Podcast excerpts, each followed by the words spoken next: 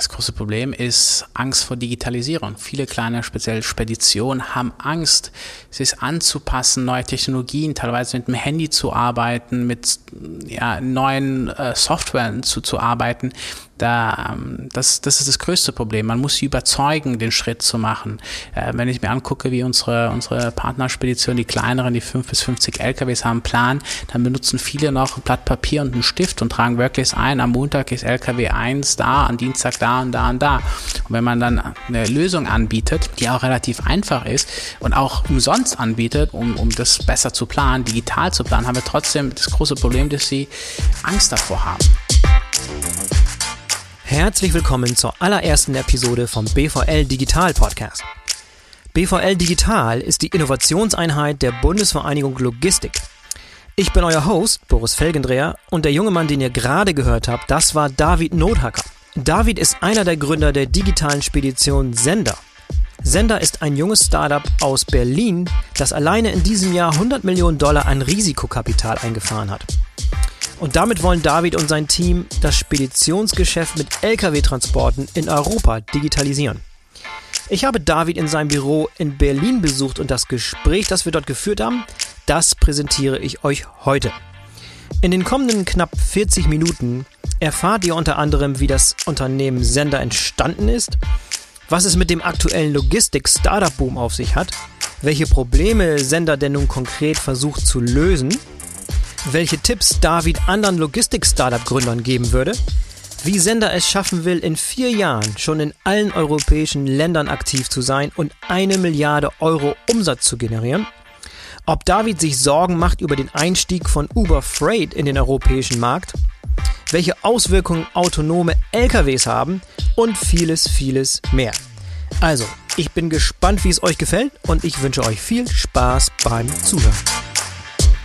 David, herzlich willkommen im BVL Digital Podcast. Vielen Dank für die Einladung, Boris. Sender hat ja wirklich ein, ein, tolles, spektakuläres Jahr bisher. Ist das aus deiner Sicht auch so? Also riesengroße Finanzierungsrunde eingefahren, Expandierungskurs, alles läuft, oder? Wie sieht's aus bei euch? Absolut. Zurzeit können wir uns wirklich nichts beschweren. In den letzten Monaten ist auch alles ein bisschen schneller gegangen, als wir dachten. Aber das freut uns umso mehr. Ja, aber das war ja auch nicht immer so. Ne? Das sieht jetzt aus wie so ein Übernachterfolg, aber ihr seid schon eine Weile dabei und und die Anfänge waren auch sicherlich nicht einfach, was ich so gehört habe. Willst du uns mal zurückbringen oder auf mitnehmen auf eine kleine Zeitreise, wie das Ganze anfing? Absolut. Dann fangen wir mal mit 2006 an. Mhm. Da habe ich nämlich meine zwei Co-Founder, Nico und Julius, kennengelernt. Das war beim Praktikum in der Unternehmensberatung. Da haben wir uns kennengelernt. Das war jetzt nicht der Start von Sender. Der kam ein paar Jahre später, nachdem ich vier oder fünf Jahre in der Unternehmensberatung war und dann noch ein MBA begonnen habe. Und direkt am Anfang vom MBA habe ich ein Projekt gemacht für den Gründer von BlaBlaCar diese mhm. Mitfahrgelegenheit, mhm. die du bestimmt kennst. Ähm, und aus dem Projekt ist dann eine erste Idee entstanden. Die habe ich dann durch das ganze MBA-Programm sozusagen weiterentwickelt. Und dann habe ich mir die Frage gestellt, gehe ich zurück in die Beratung oder ziehe nach Berlin, es war damals in München, um Sender zu starten habe mich dann für Sender entschieden, bin nach Berlin gezogen mit einem ersten Co-Founder, der Niki, ähm, haben dann ein Jahr lang versucht, diese Idee umzusetzen. Damals ging es noch um überregionale Same-Day-Zustellung, mhm. sehr, sehr komplexes Thema. Das hat leider nicht funktioniert. Und dann gab es auch eine wirklich schwierige Phase für uns. Ähm, wir haben eine, eine, eine Seed-Finanzierung, so Pre-Seed-Finanzierungsrunde gesichert. Dann hat aber mein damaliger Mit-Co-Founder entschieden, dass er wieder lieber zurück in die Beratung gehen, äh, gehen wollte. Und dann mussten wir uns nochmal neu aufstellen. Dann kam erst Nico dazu. Ich hatte aber auch kein Zuhause mehr und äh, bin dann bei Nico eingezogen. Da war Julius, den wir auch damals schon ein paar Jahre früher beim Praktikum kennengelernt haben und dann bin ich dann bei denen eingezogen und drei Monate später hatte Julius eigentlich gar keine Wahl und musste dann als dritter Co-Founder einsteigen mhm. und seitdem die zwei dann dabei sind, haben wir das Geschäftsmodell auch angepasst. Heute eine digitale Spedition und seitdem läuft es auch wesentlich besser. Mhm. Und wann habt ihr diesen, diesen Wechsel, diesen Pivot gemacht? Also gestartet sind wir direkt nach dem MBA im August 2015, September 2015 und ein Jahr später später, äh, also August, September 20, äh, 2015 gestartet, August 2016 dann gepivotet. Ja, und diese ursprüngliche äh, Finanzierung für eure ursprüngliche Idee. Woher kam die? Ähm, also die ersten Investoren waren Professoren und Kommilitonen aus der mhm. Uni. Äh, es sind auch noch ein paar dabei, ein paar Professoren auch. Ähm, die hatten uns da mal relativ wenig Geld gegeben. Das mhm. hat äh, gereicht, um nach Berlin zu ziehen und äh, zwei, drei äh, Mitarbeiter einzustellen, ohne wirkliches Gehalt zu, zu verdienen. Mhm. Aber dann hatten wir halt das Glück, dass wir einen größeren Angel getroffen haben auf einem Event, der dann einfach einen sehr großen Betrag investiert hat. Für uns damals sehr groß. Und das hat uns dann wirklich auch erlaubt, diese Tradition äh, sozusagen durchzuführen äh, ohne diese Finanzierungsrunde wären wir nicht weit gekommen. Mhm. Und jetzt befinden wir uns ja, realistischerweise in so einem, in so einem richtigen Boom gerade. Ne? Also wenn man sich anschaut, was für Investitionen gerade in Logistik-Tech und Freight-Tech und allgemein Logistik-Startups fließen, das ist schon anders, als es noch vor zwei, drei Jahren war, oder? Absolut. Ähm, wir hatten auch viel Glück. Das haben wir ja. nicht so geplant oder vorhergesehen. Ja. Deshalb äh, hat es wirklich super gepasst. Logtech oder äh, Investitionen in, in, in die äh, Startup-Logistikbranche äh, werden immer mehr und mhm. das ist auch wirklich sehr schön. Ähm, deshalb hat es gut geklappt. Ich glaube, auch ein äh, Erfolgsfaktor ist halt einfach nur Glück und Timing ähm, und das hat bei uns äh, gut funktioniert. Ja, was, was glaubst du, was diesen Boom ausgelöst hat? Ich meine, vor drei Jahren hättest du mit derselben Idee, mit demselben Glück vielleicht wärst du doch nicht weitergekommen. Ne? Ich glaube, Investoren suchen immer neue äh, Möglichkeiten und Investment-Opportunitäten. Ich glaube, vor zehn Jahren hatten wir viel E-Commerce, dann kam so eine Fintech-Welle, Insurtech und dann kamen verschiedene andere Sachen. Die gehen dann drei, vier, fünf Jahre und dann nehmen die wieder ein bisschen ab, weil die ganzen digitalen Konzepte oder Innovationen werden dann schon getestet. Und da versteht man schon, wer die Gewinner und die Verlierer sind. Und es kommt dann ein paar Jahre, zehn Jahre später wieder mit einer neuen Welle. Ich glaube, Logistik war bisher immer sehr unsexy, sehr mhm. B2B und auch sehr schwierig zu digitalisieren. Und deshalb, glaube ich, haben die Unternehmer, die Ideen hatten, sich erst auf andere Bereiche konzentriert und als sozusagen dann äh, Logistik noch übrig geblieben sind, äh, ist, dann sind halt viele, viele Entrepreneurs oder Unternehmer dann auch auf äh, diese Industrie gesprungen. Ist die Karawane weitergezogen und hier genau. angekommen? Okay. Was meinst du, da, wie lange das anhält, das Ganze? Ist es was, was dauerhaft äh, so sein wird oder ist es eine, eine vorübergehende Phase, oh, die es gibt immer, es gibt immer Phasen. Mhm. Also ich glaube jetzt nicht, dass dieser Boom äh, die nächsten zehn Jahre zumindest für, für Logistik-Startups so weitergehen, sich weiter, so weiterentwickeln wird. Aber ich glaube noch so zwei, drei Jahre ähm, ähm, mhm. haben wir Zeit. Und dann sind wir hoffentlich auch in der Größe, wo, wo dieser Boom dann für die ganze Industrie nicht mehr ganz so relevant ist. Dann ist eher ähm, gucken Investoren eher auf uns als Firma und nicht nur auf die Industrie mhm. ähm, oder hauptsächlich auf die Industrie. Deshalb ähm, glaube ich, timing-wise stehen wir da relativ gut da gerade. Ja, und du hast es jetzt aus erster Hand mitgemacht sozusagen. Also eine Idee, die du gehabt hast, zu verwirklichen mit Hilfe von Risikokapital. Äh, was hast du für einen Ratschlag? Wie würdest du das anstellen für, für Leute, die vielleicht in der Logistik arbeiten oder vielleicht von der Uni gerade sind? die eine Idee haben. Wie geht man sowas an? Was gibt es für Möglichkeiten, eine Idee zu verwirklichen heutzutage, auch in dieser Phase gerade? Also man muss erstmal ein klares Konzept haben und ich glaube, viele haben gute Ideen. Man muss ja aber auch sozusagen den Mut haben, dann die umzusetzen. Und da glaube ich, ist es sehr, sehr wichtig, dass man ähm, relativ schnell das äh, Fulltime macht. Ähm, mhm. Ich glaube nicht, dass das so nebenbei funktioniert und man sagt, man testet das und das und dann trifft dann die Entscheidung. Man kann schon ein bisschen testen, aber irgendwann muss man sagen, ja, all in, ich mache das, äh, kündige meinen Job oder gebe andere Projekte auf und konzentriere mich nur darauf. Äh, was, was, was man dann machen kann, gibt es unterschiedliche Möglichkeiten. Es gibt, wenn man wirklich sehr jung ist und äh, vielleicht auch nicht so viel Erfahrung hat, dann gibt es viele Acceleratoren oder äh, Company Builder, wo man als junger Unternehmer einsteigen kann und da bekommt man Support, die Unterstützung.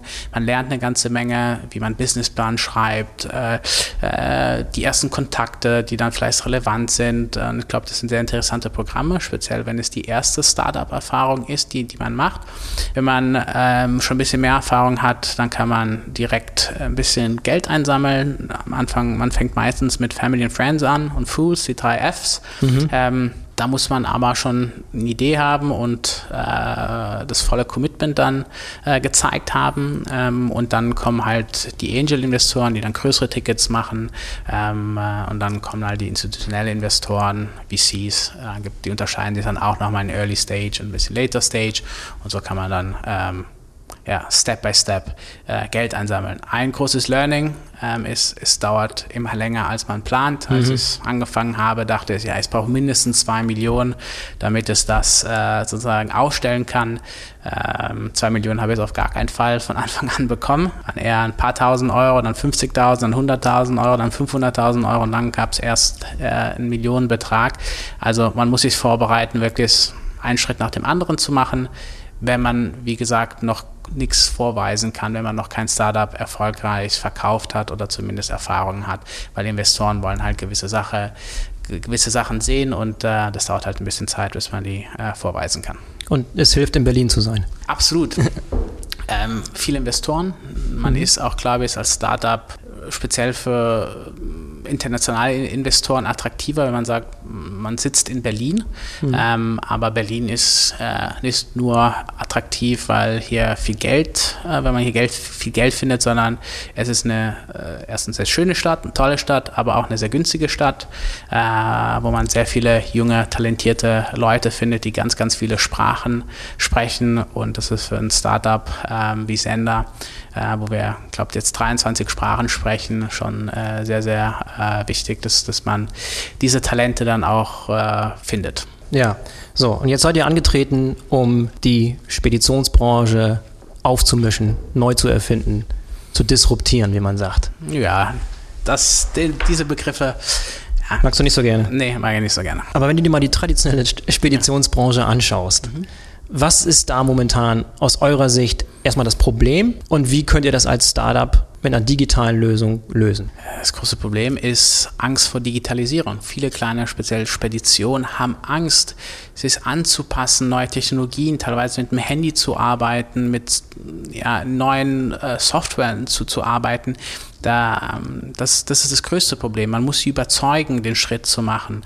Äh, wenn ich mir angucke, wie unsere, unsere Partnerspedition, die kleineren, die 5 bis 50 LKWs haben, planen, dann benutzen viele noch ein Blatt Papier und einen Stift und mhm. tragen wirklich ein, am Montag ist LKW 1 da, am Dienstag da und da und da. Und wenn man dann eine Lösung anbietet, die auch relativ einfach ist und auch umsonst anbietet, um, um das besser zu planen, digital zu planen, haben wir trotzdem das große Problem, dass sie Angst davor haben. Und deshalb muss man wirklich erstmal ein Vertrauen aufbauen zu diesen Unternehmern und Schritt für Schritt sie sozusagen in diese digitale Ära begleiten. Mhm. Ähm, und das machen wir, indem wir auch die richtigen Incentive äh, setzen. Zum Beispiel sagen, wenn man mehr mit uns zusammenarbeiten möchte, dann muss man gewisse Sachen auch digital abbilden. Oder wenn man zum Beispiel ähm, Invoice Factoring nutzen möchte von uns, damit man auch Rechnungen von, von weiteren Kunden relativ schnell bezahlt bekommt, erstmal von uns, äh, da muss man auch diese Informationen und diese, die, diese die Sachen in unsere Plattform eintragen. Und wenn man dann solche Incentives setzt, wo der Unternehmer dann auch Vorteile daraus äh, äh, bekommt, dann ist es ein bisschen einfacher. Aber es dauert wirklich lange, um ja, diese digitalen Produkte oder Lösungen, die wir entwickeln und komplett for free anbieten, wirklich in den Markt zu pushen. Mhm. Und in Bezug auf eure Konkurrenten, also jetzt mal so die klassischen Speditionsanbieter, nehmen wir die, die, die DHL und die DB Schenker und mhm. die Kühne und Nagels dieser Welt.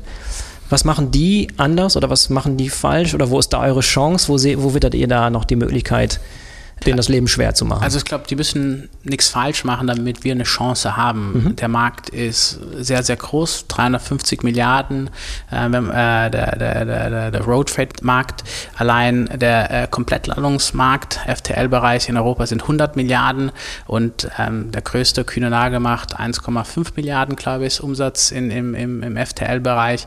Das ist knapp über ein Prozent Marktanteil. Also die können alle alles richtig machen, mhm. was sie nicht immer ganz so machen, aber was ich damit sagen möchte, die müssen nichts falsch machen, damit wir eine Chance haben, weil der Markt groß mhm. genug mhm. ist und so fragmentiert ist, deshalb, dass, dass wir da auch äh, eine, eine gute Chance haben. Was machen wir besser? Ich glaube, ähm, wie vorhin schon erwähnt, muss man viel investieren, um diese Technologie an unsere Kunden und an unsere Partner zu bringen. Und ich glaube, da haben wir wahrscheinlich bessere Ansätze oder haben ein bisschen mehr Flexibilität, wie wir das gestalten, dass wir da schneller unser, unser Produkt und unsere Technologie im Markt ausrollen mhm. können. Und wenn ich mal so einen klassischen Kunden von euch anschaue, also auf der einen Seite sind das zum Beispiel E-Commerce-Unternehmen oder Handelsunternehmen, die euch nutzen, um Fracht einzukaufen. Korrekt. Und auf der anderen Seite kleine und mittelständische Frachtführer, die diese Ladung anbieten. Genau, die 50, äh, 5 bis 50 LKWs im Schnitt haben. Ja. Jetzt mal aus Sicht der Handelsfirmen. Mhm. Was ist da genau der Mehrwert für die Handelsfirmen? Warum benutzen die euch? Also ich glaube, heute ist der Hauptgrund, weshalb unsere große Firmen nutzen, dass wir die Kapazitäten haben. Wir mhm. können viel flexibler diese Kapazitäten finden. Wie du wahrscheinlich weißt, Boris, fehlen Lkw-Fahrer. Das bedeutet, äh, diese großen Firmen müssen sich jetzt neu aufstellen und gucken, dass sie ein bisschen mehr Flexibilität äh, reinbekommen, damit sie das Wachstum, das sie auch haben, irgendwie mit LKWs unterstützen können. Und deshalb haben wir mit unserer Technologie sind wir in der Lage, mit vielen tausend Speditionen, ich glaube vier bis 5.000 Speditionen, mit denen, die an, mit denen wir verbunden sind oder die unsere digitale Plattform nutzen. Und wir müssen halt keinen mehr anrufen. Ja, mhm. Wir haben jetzt ein Telefonbuch, wo 20, 30 Nummern drinstehen, die wir anrufen. Ähm, und äh, wir können direkt mit mehreren tausend äh, Unternehmen direkt Kontakt aufnehmen, die sehr klein sind. Ähm, und das ermöglicht uns, die Transporte halt schneller zu vergeben. Deshalb haben wir einfach mehr Kapazitäten. Das ist der erste Grund. Natürlich mhm. sind wir auch dadurch ein bisschen günstiger, weil wenn wir direkt mit dem kleinsten äh, Anbieter äh, in, in der Industrie zusammenarbeiten, diese kleinen Unternehmen, können wir auch günstiger sein und schaffen es meistens ein, zwei, drei Mittelmänner ähm, auch ähm, äh, auszuschneiden und wir schaffen auch Effizienzen, indem wir halt Ladung besser kombinieren damit die Auslastung der LKWs ein bisschen höher ist und somit können wir dann äh, auch kompetitiver sein. Mhm. Und so die Anzahl an, ich, meine, ich weiß, du darfst keine Kundennamen nennen, das ist auch okay, aber so Anzahl von Kunden momentan? Sind gar nicht so viele. Ich glaube, wir haben so ungefähr 100 Kunden, mhm. ähm, aber sehr, sehr große Kunden, mit denen wir auch sehr, sehr stark wachsen. Wir äh, befinden uns gerade in einer Situation, wo wir sagen, ähm, wir können nicht alle Kunden bedienen, die wir eigentlich bedienen wollen, weil wir nicht die Kapazitäten haben. Hm. Das bauen wir jetzt nochmal aus und haben gesagt, die Kapazitäten, die wir haben und die wir jetzt noch zeitnah dazu holen, die geben wir den Kunden, die wir schon haben, weil wir mit denen mhm. wachsen wollen. Ähm, und äh, haben jetzt noch ein bisschen Geld eingesammelt und äh, mit dem Geld wollen wir dann auch sozusagen uns so aufstellen, dass wir dann auch äh, noch mehr Kunden bedienen können. Nicht nur mit ein paar LKWs, aber mit dem, was, was sie wirklich brauchen. Und wenn es mhm. dann auch mal brennt, dass wir dann da auch sozusagen ähm, die Kapazitäten dann anbieten können. Mhm. Und auf Kapazitätsseite, wie viele, wie viele Fuhrunternehmen habt ihr momentan da im, im, also Portfolio? Mehrere tausend, muss ganz ehrlich gestehen, ich weiß nicht, ich kenne mhm. nicht die genaue Zahl, aber mehrere tausend. Man muss dann immer unterscheiden zwischen Unternehmen, die regelmäßig mit uns arbeiten, die auch uns mit un unserer Technologie nutzen und dann äh, Unternehmen, die halt, die wir nutzen, um halt Spot-Transporte oder Transporte, wo wir einfach mal nur ein LKW brauchen, weil das kurzfristig reinkam oder wo es Probleme gab. Davon gibt es dann auch noch viele andere, aber die, mit denen arbeiten wir dann nicht regelmäßig zusammen und die benutzen dann auch nicht unbedingt unsere, unsere Plattform, unsere Technologie. Mhm. Und ganz konkret, wie funktioniert das jetzt konkret? Also wenn ich ein, äh, ein Fuhrunternehmen bin, mhm. kleines, mittelständisches, keine Ahnung, 10 LKW, 20 mhm. LKW, wie, wie, wie, wie kann ich da einsteigen? Meistens mit einem einfachen Transport, den würden wir dir dann anbieten.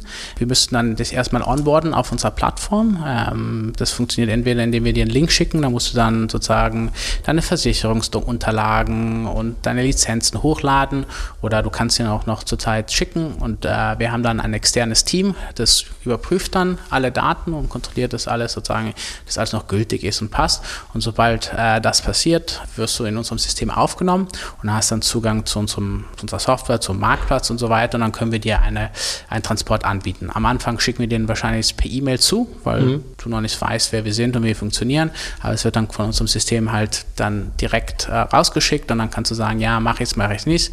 Ähm, und dann fängst du mit einem Transport an. Wenn alles gut läuft äh, und die Qualität stimmt, dann äh, fragen wir dich, ob du vielleicht den gleichen Transport nochmal durchführen möchtest oder regelmäßig durchführen möchtest und sagen dir dann, wenn das der Fall ist, dann können wir dir einerseits noch viele andere Dienstleistungen anbieten, wie zum Beispiel eine Tankkarte oder unsere Plattform, wo du dann auch deine eigenen Prozesse digitalisieren kannst die auch mit Sender nichts zu tun haben und äh, verlangen dann auch äh, dann eine Integration, ähm, äh, damit wir die Daten, GPS-Daten von den Fahrzeugen bekommen. Wir haben unterschiedliche Lösungen, entweder über eine App, das machen wir meistens bei kleineren Unternehmen, mhm. da, schicken wir, da schicken wir auch sogar Handys raus mit SIM-Karte, okay. mit der mhm. App schon installiert, weil wir gemerkt haben, dass viele Lkw-Unternehmen und auch Fahrer kein Smartphone haben. Wenn sie eins haben, dann ist es ein privates oh. Smartphone mhm. ähm, und dann können sie es auch nicht so richtig bedienen, dann ist die Software passt nicht. Da haben wir gesagt, wir schicken jetzt ein Handy raus. Wir, wir suchen ja Partner, die langfristig mit uns zusammenarbeiten. Sehr pragmatisch. Genau. Ja, ja. Oder über die Telematiksysteme ähm, mhm. integrieren wir uns dann direkt mit den LKWs. Ähm, das ist auch eine Lösung. Da haben wir noch zwei, drei andere Lösungen. Aber das ist dann ähm, nach drei Monaten äh, der Zusammenarbeit muss diese Integration stattfinden. Ansonsten wird das System oder blockiert das System das wieder und dann kann keiner in der Firma sozusagen dir irgendwie was zuschicken oder mit dir weiter interagieren. Interessant. Und aus Sicht der, ähm, der Handelsunternehmen, ist das eine, die Lösung, die ihr habt, ist das eine Lösung, die irgendwo in existierende Systeme integriert wird? Also in ein klassisches Transportation Management System, ein SAP oder ein JDA? Oder ist das eine alleinstehende Lösung? Ist, wie, wie, wie darf ich mir das vorstellen? Theoretisch schon. Ganz mhm. am Anfang, nach dem Pivot, haben wir gesagt, okay, wir bereiten eine Schnittstelle vor auf einer Seite und eine App auf der anderen Seite und dann schaffen wir volle Transparenz schon erklärt, dass mit der App das nicht so funktioniert hat und deshalb wir jetzt noch andere Möglichkeiten entwickelt haben. Aber auch auf der Kundenseite ist es auch nicht so einfach. Es gibt natürlich ein paar Kunden, die diese Schnittstellen auch nutzen. Die schicken uns dann Informationen, sagen die Aufträge über die Schnittstelle in unser System und wir pushen dann zurück die ganzen Informationen, wo befindet sich der LKW, wann kommt er an und so weiter. Und das ist noch manuell oder ist automatische Integration? Das ist dann mit einigen wenigen Unternehmen oder Kunden haben wir das.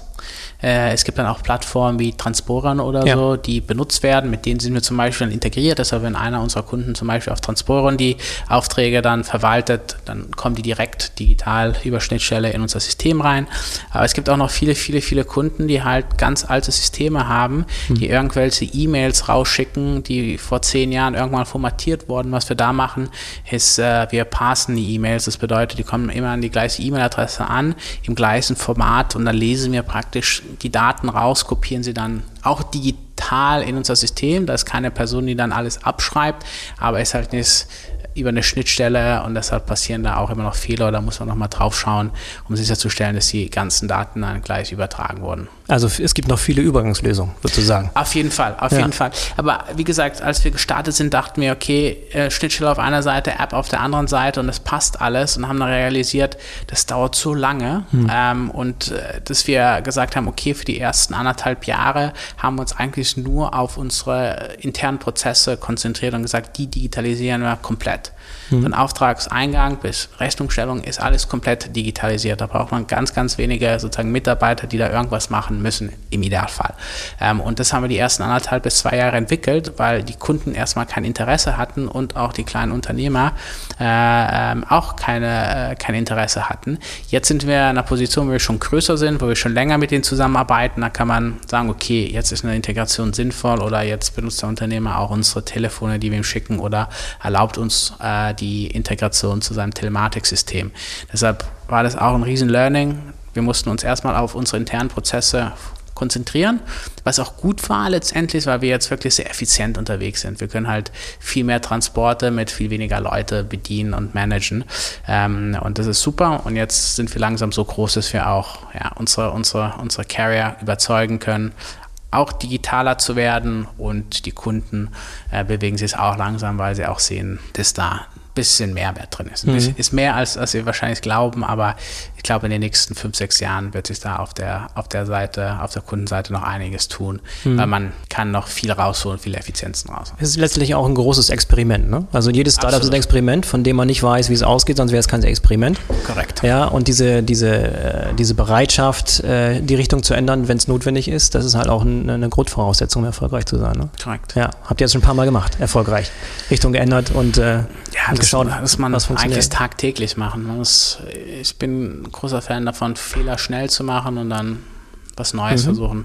Und glaube, das machen wir auch. Wir machen auch noch viele Fehler. Viele Sachen nicht sind perfekt, aber solange man sich immer ein bisschen verbessert, ähm, ist, das, ist es super. Und ähm, deshalb haben wir auch noch viele Fehler vor uns und äh, müssen noch äh, vieles verbessern. Aber im Moment sind wir, glaube ich, mit der Lösung, die wir heute anbieten, stehen wir schon relativ gut da, wenn wir das mit der Industrie vergleichen. Und ich glaube, die Kunden sind sehr zufrieden, sonst würden sie nicht so in Scharen zu euch kommen und äh, das Wachstum vorantreiben, oder?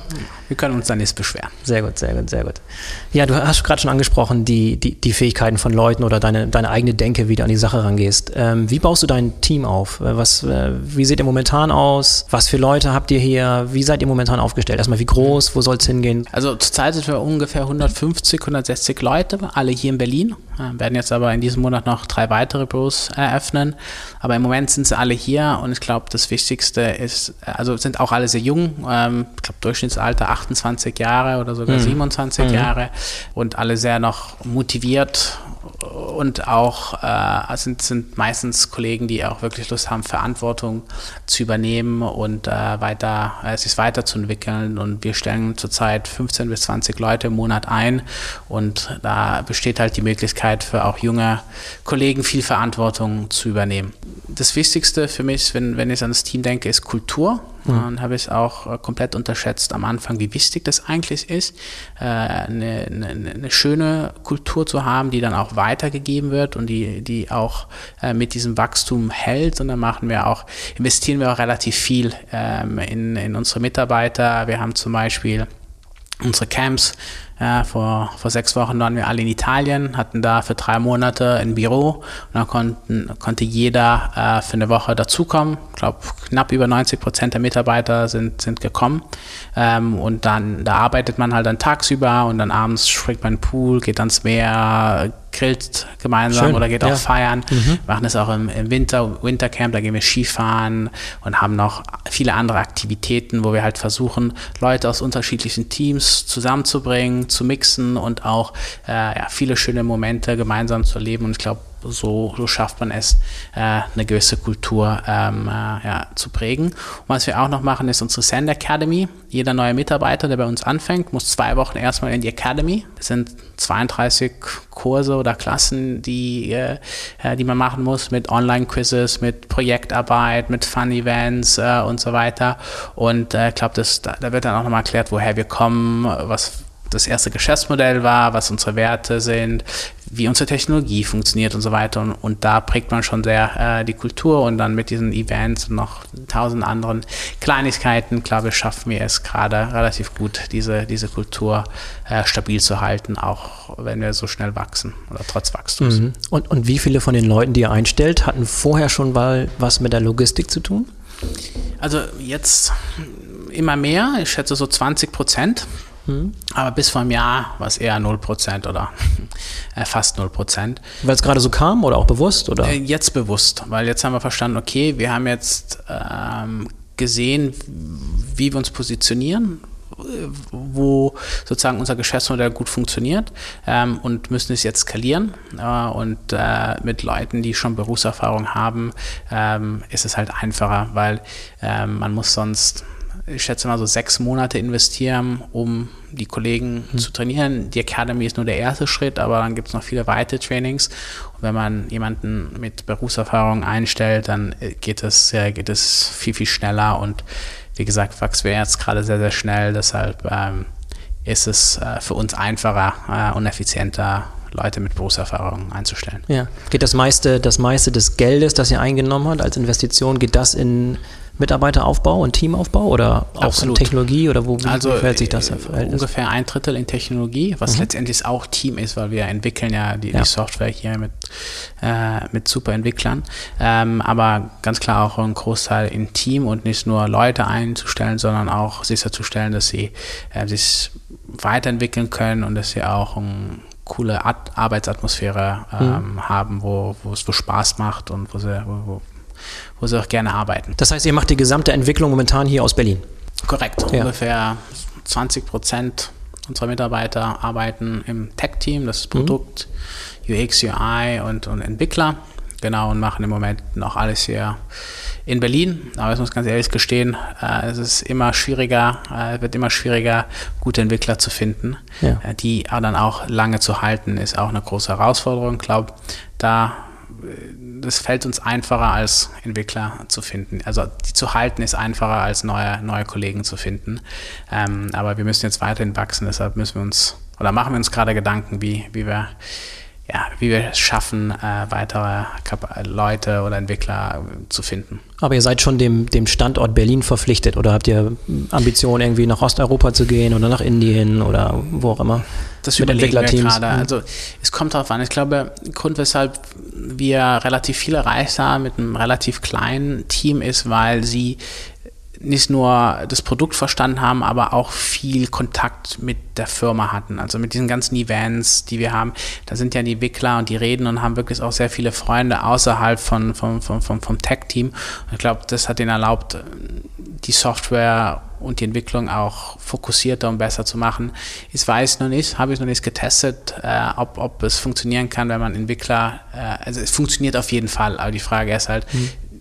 wie viel ja, im Vergleich zu, zu, zu, zu, zu einer Entwicklung, die nur hier vor Ort stattfindet, wie besser oder wie schlechter äh, das dann läuft. Aber das werden wir jetzt in den nächsten Monaten rausfinden müssen. Wie sieht Sender so in den nächsten zwei, drei, vielleicht sogar bis fünf Jahren aus? Was sind die Ambitionen? Wo, wo soll es hingehen? Also ganz klar. Ähm, also Welt, Weltherrschaft ganz klar. Äh, ja, erstmal Europa. Äh, deshalb ist unser Ziel in den nächsten vier Jahren oder so äh, ungefähr auf eine Milliarde Umsatz äh, zu kommen. Ähm, das bedeutet, dass wir halt in allen europäischen Ländern sein müssen. Zurzeit sind wir, glaube ich, in vier oder fünf Ländern mit diesen drei weiteren Büros, die wir jetzt auch öffnen. Ähm, deshalb werden wir ja, sehr stark wachsen in ganz Europa und ähm, die besten Leute dafür hoffentlich einstellen. Ja, und in Bezug auf die Technologie selber und die Märkte, jetzt nicht nur mhm. geografisch, sondern auch die Kunden, die ihr ansprecht, wird es immer bleiben bei dem, bei dem Komplettladung? Wird es immer bei LKW bleiben oder habt ihr Ambitionen auch multimodal unterwegs zu sein?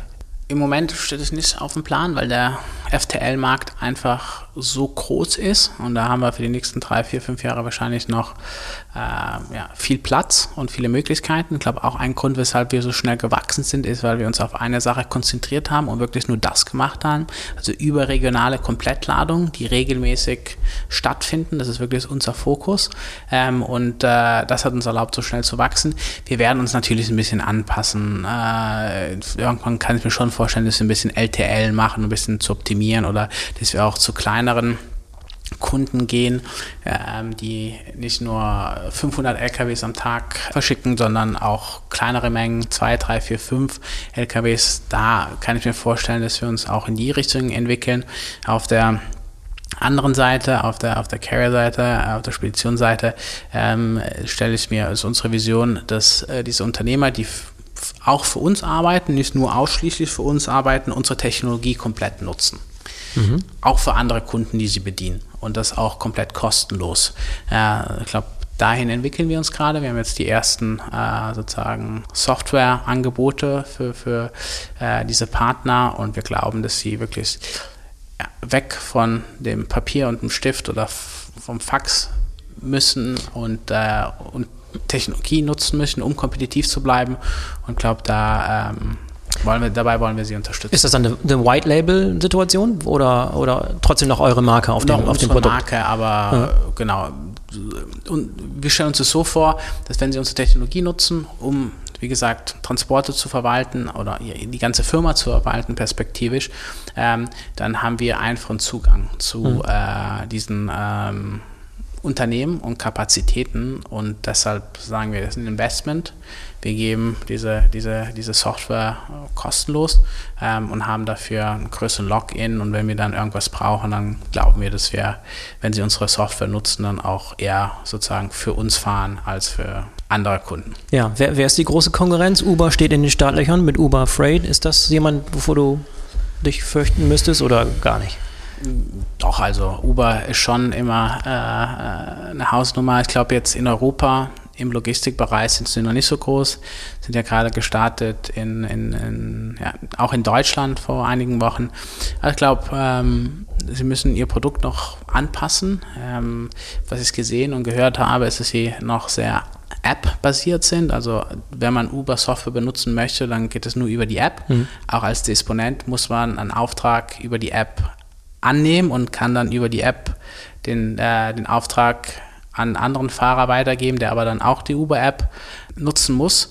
Und die haben wir gemerkt, dass das mit der App gar nicht so einfach ist, wie wir uns das am Anfang vorgestellt haben. Wahrscheinlich funktioniert es in Amerika besser, weil da gibt es diese Owner-Operators oder Unternehmer, die äh, selbstständigen Lkw äh, kaufen und dann auch äh, auslasten müssen. Die haben ganz anderes Mindset, die sind nicht angestellt, sondern müssen halt immer gucken, wie sie eine Ladung bekommen. Und da ist dann die App, glaube ich, äh, besser. Ähm, hier in Europa gibt es ja immer einen Disponent oder meistens in den Disponent, der die Aufträge dann verwaltet und dann an die Fahrer weitergibt. Und der Fahrer, der ist eher derjenige, der dann den Auftrag durchführt und sich nicht darum kümmert, äh, diesen anzunehmen. Und deshalb glaube ich, braucht Uber noch ein bisschen, bis sie äh, es schaffen, sozusagen auch die, die, die, die Softwarelösung für den europäischen Markt anzupassen. Aber die werden kommen Uber ist groß. Ja, wo ein ähm, großer Markt ist, ist auch großer Wettbewerb irgendwann. Ja. Aber es gibt auch eine positive Seite. Also wie vorhin erwähnt, ist es für uns sehr, sehr schwierig, unsere Kunden, unsere Carrier zu digitalisieren. Wenn Uber jetzt reinkommt und es auch sehr stark fördert, mhm. dann ist es einfacher. Wenn wir beim Kunden schon anklopfen und sagen, hey, wir haben eine Schnittstelle, dann kann es gut sein, dass vielleicht Uber schon erklärt hat, wie es funktioniert und dann ist es äh, für uns einfacher, weil es sind meistens Kunden, die sowieso nicht nur mit einer Spedition zusammenarbeiten, sondern mit 20, 30 Speditionen oder manchmal auch mehr. Und äh, deshalb ist es dann, kann es, es kann auch die positive Seite sozusagen von, von Ubers Eintritt in den europäischen Markt sehen. Aber wie gesagt, die brauchen noch ein bisschen, glaube ich, und äh, kann uns auch helfen, äh, schneller äh, neue Kunden und neue Unternehmer zu gewinnen. So eins der Themen, die immer im Moment auch gerade sehr heiß diskutiert werden, ist der, der Einfluss, den autonomes Fahren haben wird. Autonomes Fahren für euch dann auch eine, wahrscheinlich einen riesen Einfluss auf euer Geschäft. Mit was für Horizonten arbeitet ihr momentan? Was glaubt ihr, wann die ersten autonomen LKWs unterwegs sind und wann wird das wirklich fest in kompletter autonomer Hand sein sozusagen? Also ich glaube, diese Innovation ist auch einer der Gründe, weshalb ich so sehr an Sender glaube und weshalb ich so begeistert bin, weil die Industrie wird sich komplett ändern. Diese ganzen kleinen Unternehmen, die heute diese 10 bis 20 LKWs führen, werden eine ganz andere Rolle haben, wenn autonome Fahrzeuge kommen ähm, oder LKWs. Ich glaube, werden zum Teil ihre Daseinsberechtigung verlieren ähm, weil die LKWs können dann nicht mehr gekauft werden, sehr wahrscheinlich. Fahrer braucht man dann sowieso nicht.